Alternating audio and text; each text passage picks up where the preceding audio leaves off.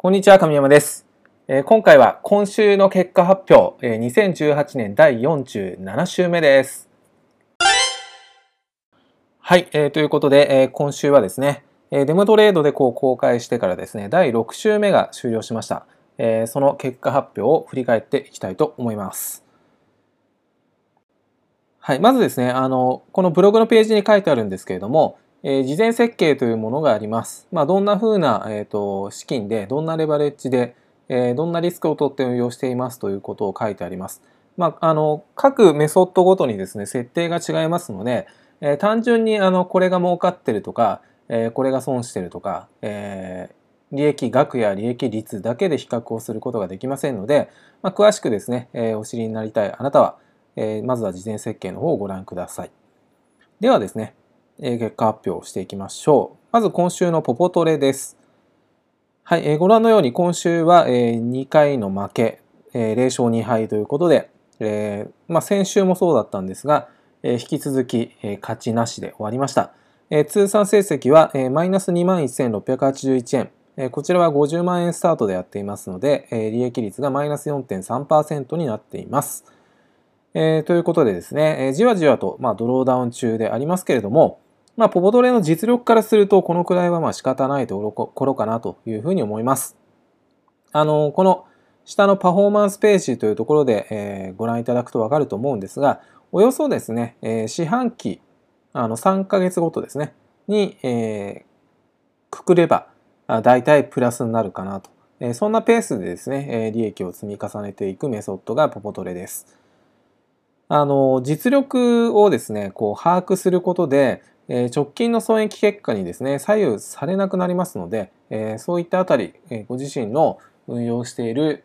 それぞれのですねメソッドの実力がどういうものかということをですね把握することが、あのまあこの直近の、損益結果に一喜一憂されずに続けられる、要素の一つかなというふうに思っています。詳しくはですね、後書きの部分でお伝えしていきます。え続いて日韓、えークレス、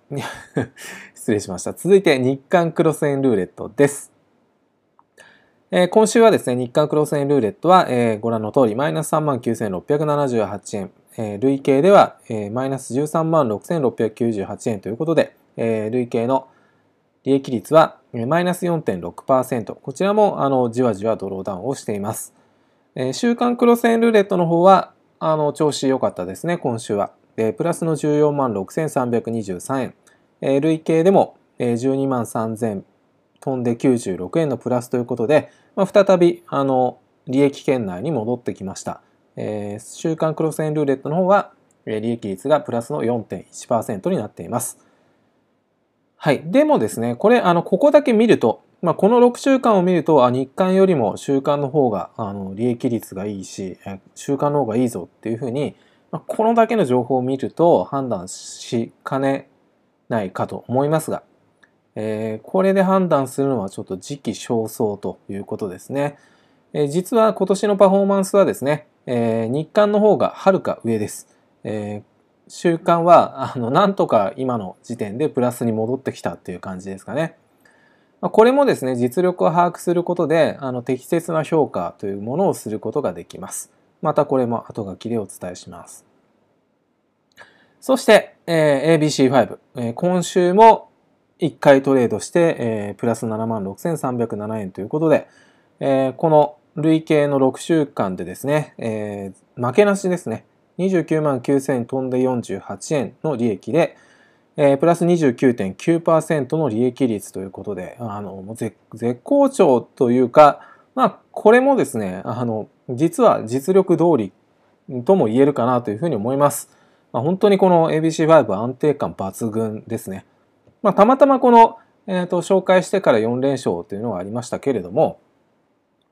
この6週間でプラス29.9%の利益率というのは、まあ、年末年始を除いたですね、年間49週ぐらいの、えー換算で考えると、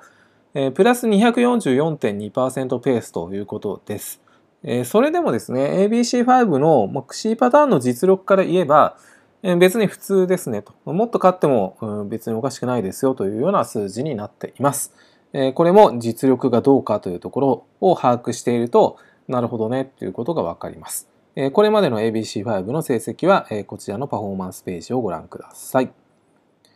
そして最後が CM2 です。えー、今週乾杯ですね。マイナス5万飛んで64円。えー、マイナス10%程度の損失になりました。累計では、えー、プラスの2万6616円で、えー、利益率は5.3%になっています。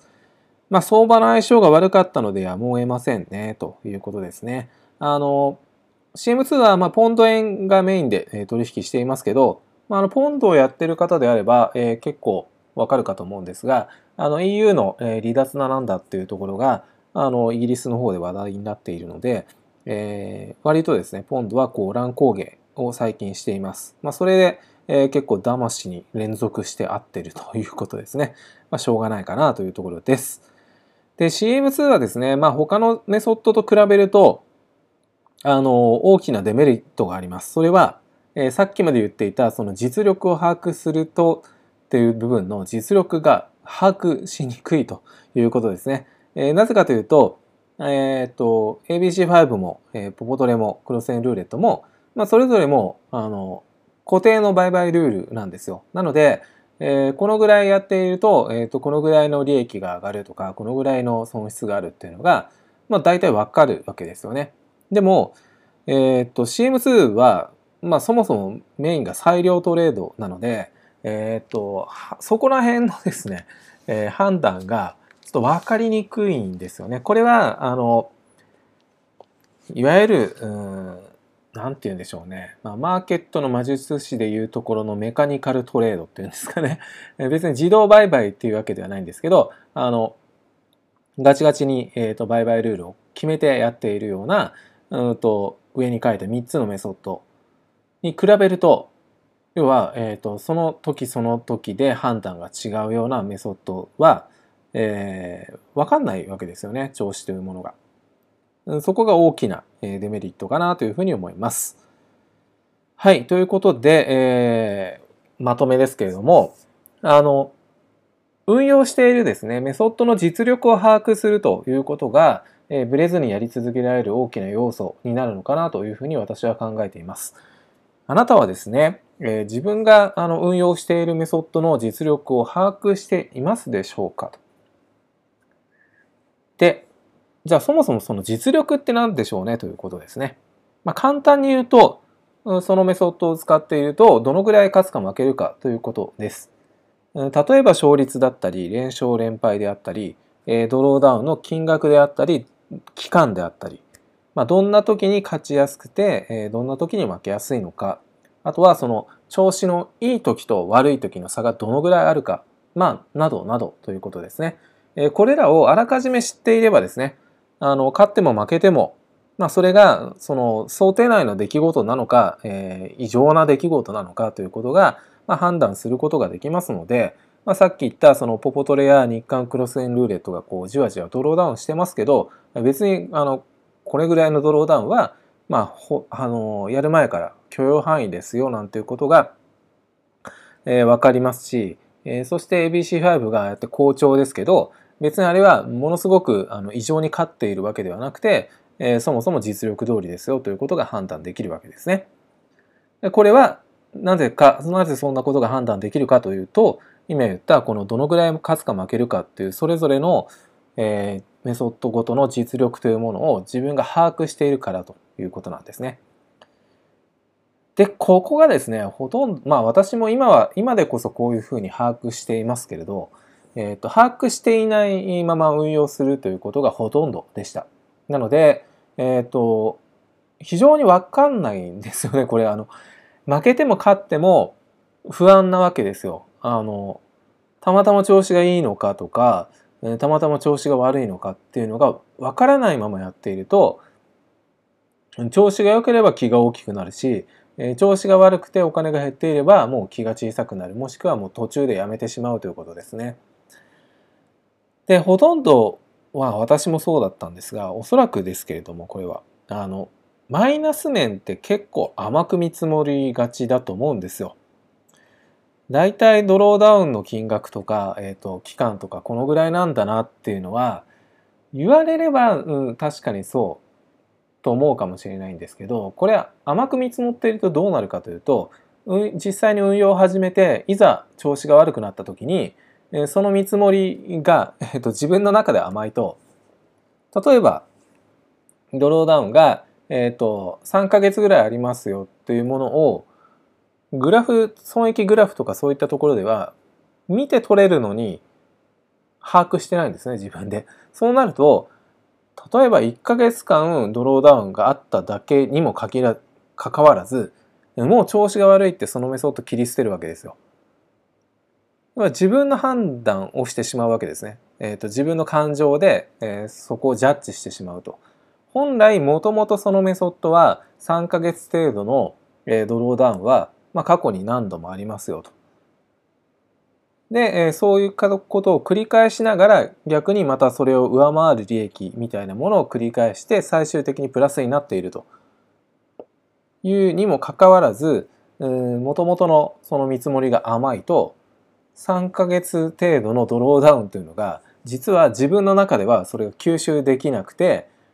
もう1ヶ月ダメだったらもうもう無理ですというふうにそのメソッドを手放すということなんですよね。なると要はその本来のメソッドそのメソッドの実力を発揮できないまま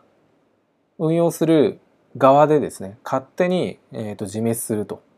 いうことになってしまいます。なので、えー、とそのメソッドの実力を把握するということは非常に重要なポイントかなというふうに思っています。